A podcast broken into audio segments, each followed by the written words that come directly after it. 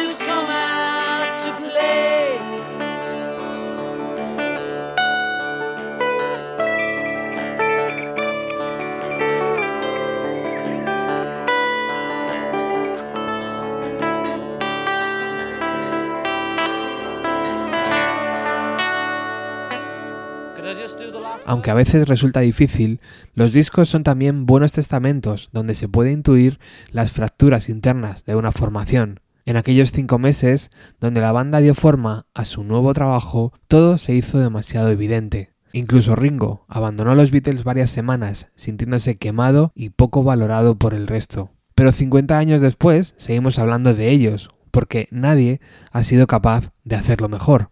El otro día se abrió un interesante debate en el grupo de Telegram de Bienvenido a los 90. ¿Son realmente necesarias estas reediciones? Es una pregunta que intentaremos responder en el programa de hoy. Pero antes, atentos, afinad el oído porque nos sumergimos en el nuevo sonido que Gilles Martin, hijo de George Martin, nos ha preparado.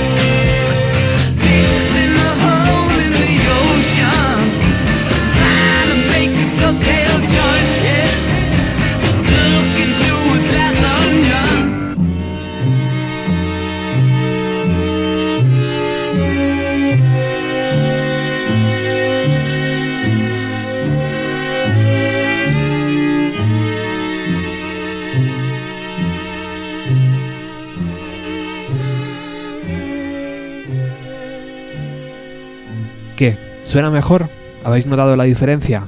Pues os cuento un secreto. Acabáis de escuchar la nueva reedición de 2018 junto al original de 1968. Hay 50 años de diferencia entre una y otra. ¿Pero se nota de verdad?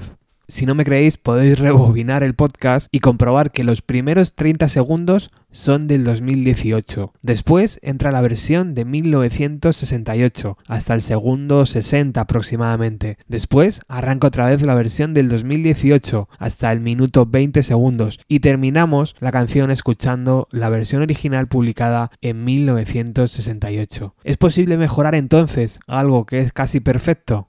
Pues la respuesta correcta sería que es posible limpiar o amplificar determinadas frecuencias, hacer que la voz suene más presente, el bajo coja más cuerpo o que la batería suene un poco más fuerte, pero la diferencia es tan sutil que no sé hasta qué punto merece la pena. Gilles Martin ha sido formado como productor. A los 27 ya retocó con su padre parte de las antologías que vieron la luz en los años 90. También participó junto a su padre en las remezclas del álbum Love, el disco que sonaba en el espectáculo del Circo del Sol, y una vez que falleció George Martin, él ha sido el encargado de lavar la cara a la edición de los 50 años del Sgt. Peppers o al directo en el Hollywood Bowl de los Beatles. Todo queda en familia.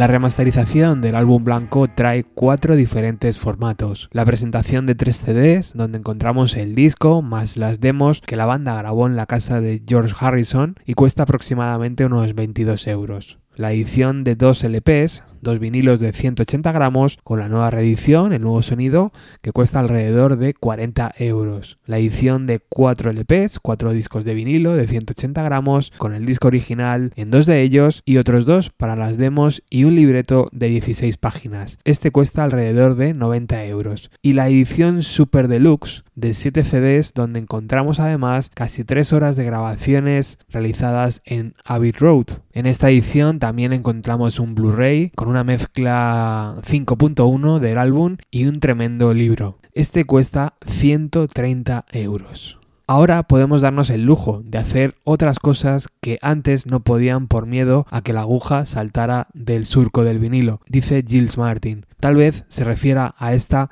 Revolution One. Didn't we go? Have one yourself. Oh, now then. I take two.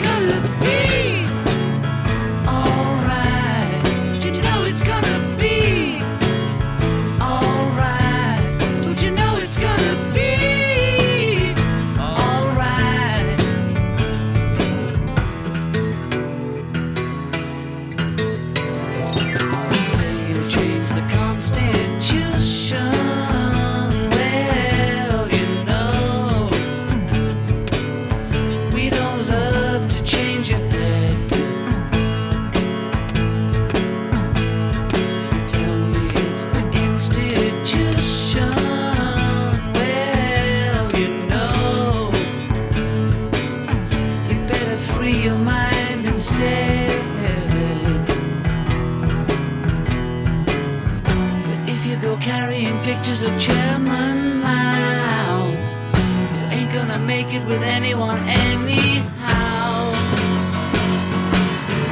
Don't you know it's gonna be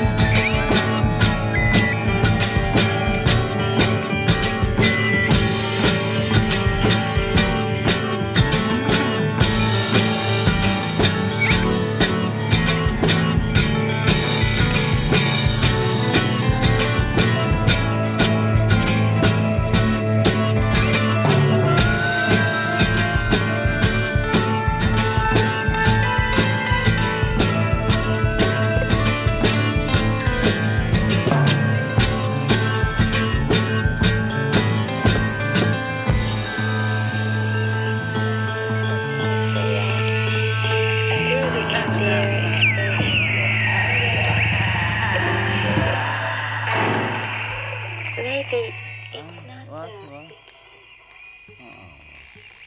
Maybe even then, exposure is something that's so difficult to bear. The reason why exposure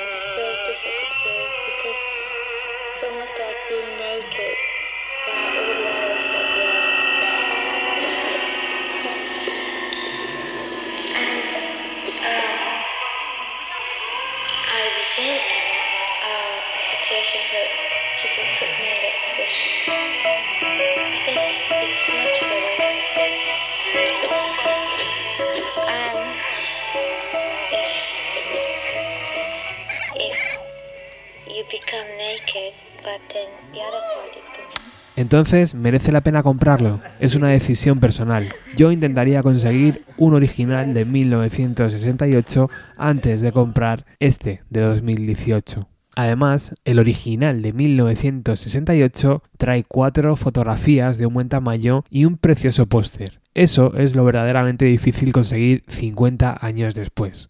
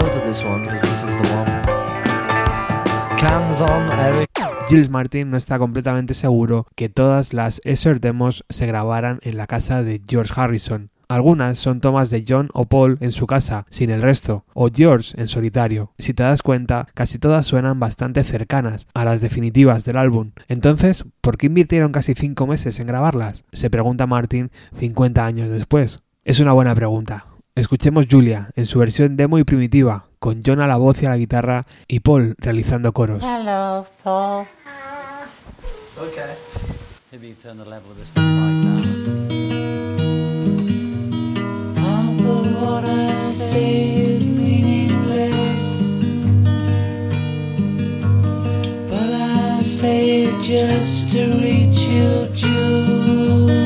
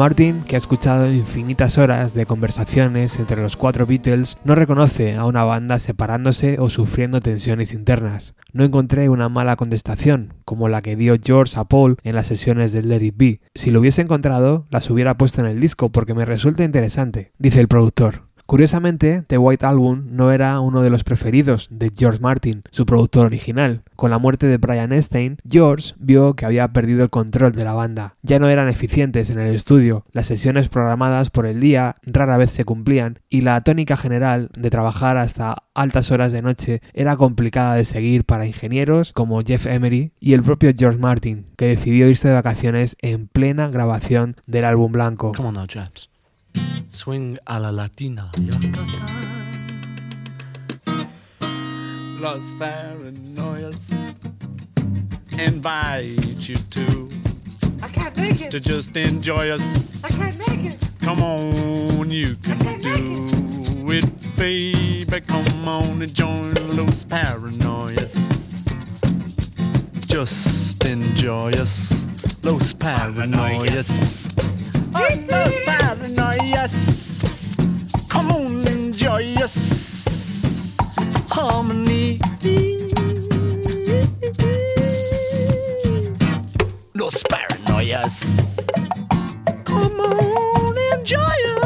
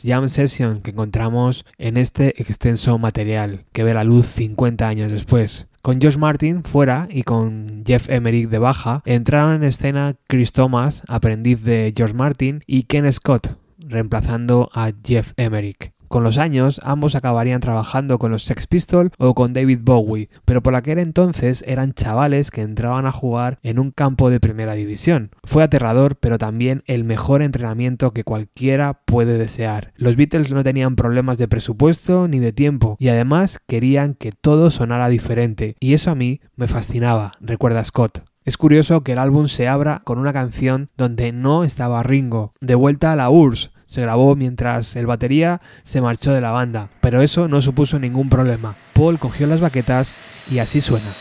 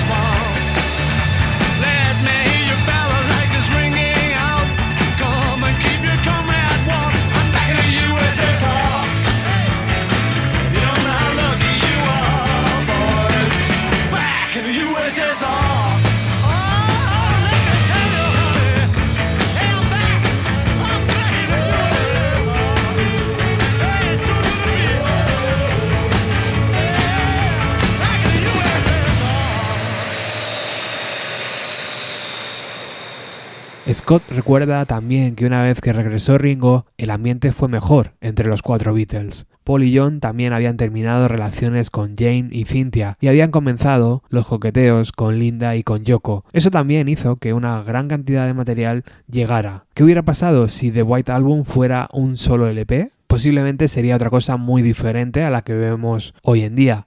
Sí, tal vez hubiera sido un The Best Of del álbum blanco, pero lo realmente interesante de que sea doble es la cantidad de texturas, de armonías, de luces y de sombras en verdad que podemos encontrar en él. La presencia de Yoko en las sesiones, el viaje previo a la India, el choque con su productor George Martin, la grabación fuera David Road y sobre todo la increíble juventud de sus compositores. Ninguno superaba los 30 años de edad por aquel entonces. Así sonaba la toma número 14 de I'm So Tired, donde encontramos unos geniales e inesperados Ok. coros. We'll do it again.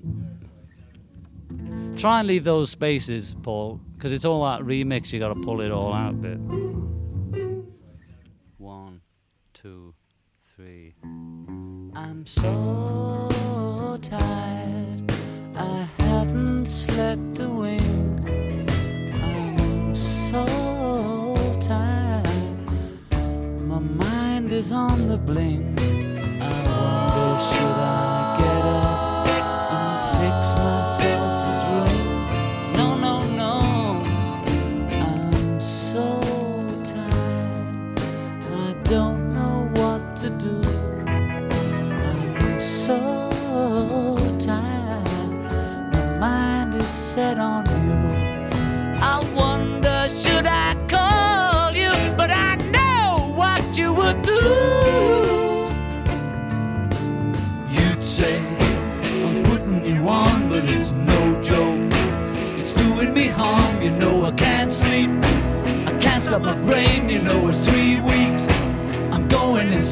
insane, you know I give you everything I've got for a little peace of mind. I'm so tired. I'm feeling so upset. Oh, I'm so tired. I'll have another cigarette and curse to Walter Raleigh. He was such a stupid get.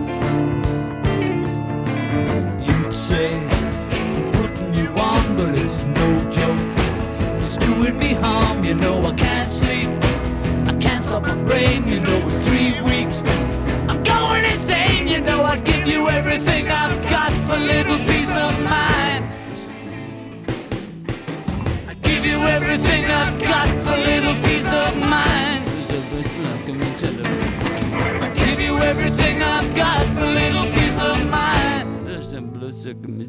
Tenéis cuatro horas dedicadas al White Album en los programas 167 y 168 de Bienvenido a los 90. Están accesibles en el iBox y en Spotify. Solamente tenéis que buscar Bienvenido a los 90 de Beatles White Album. Iguala. En aquellos programas recuerdo que utilizamos el libro de Mark Levinson, que detalla los días de las grabaciones, el tiempo invertido, los integrantes, también el cruel relato de Jeff Emerick, el ingeniero que acabaría abandonando las sesiones, así que imaginad cómo estaba, y muchísimos datos interesantes que hoy no vamos a contar porque ya lo contamos en aquellos programas. Hoy estamos poniendo material de esta edición 50 años. Hay canciones de las sesiones del álbum blanco que terminaron en los discos de John, Paul y George en solitario.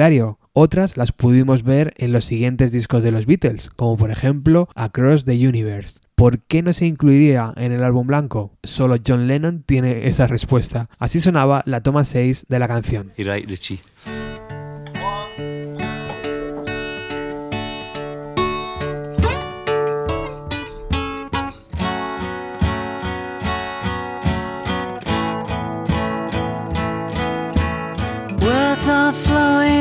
Out like endless rain into a paper cup. They slither wildly as they slip away across the universe. Pools of sorrow, waves of joy are drifting through my opened mind, possessing and caressing me. Shakaroo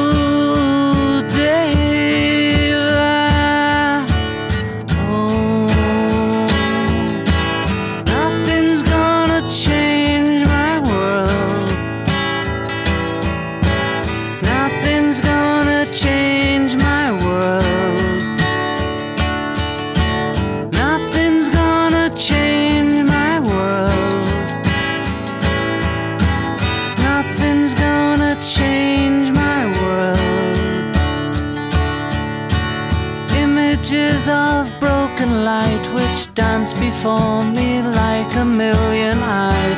They call me on and on across the universe. Thoughts meander like a restless wind inside a letterbox. They tumble blindly as they make their way across the universe.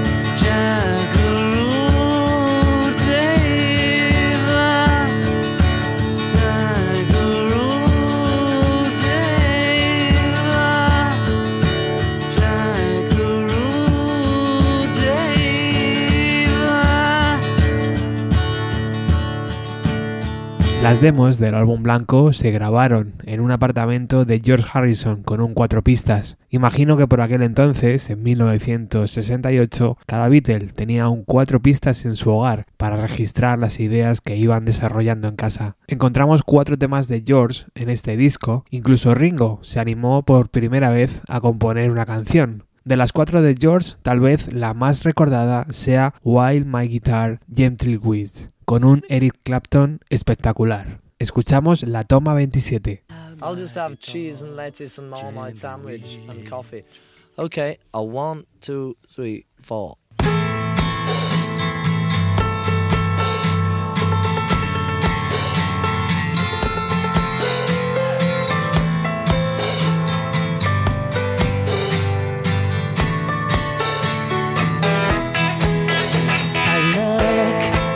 At you all, see the lover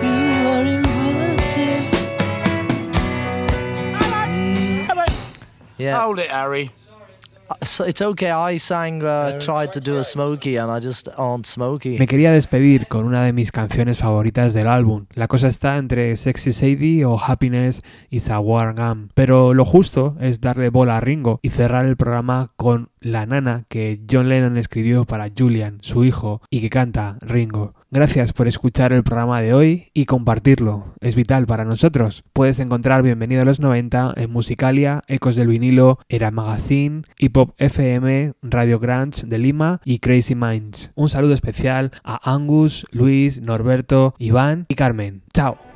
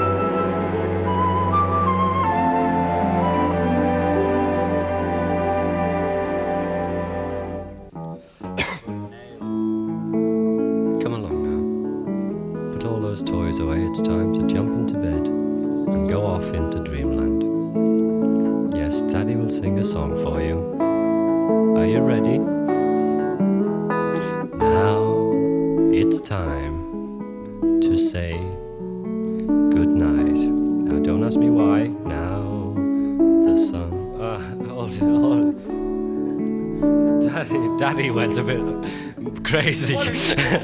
Daddy.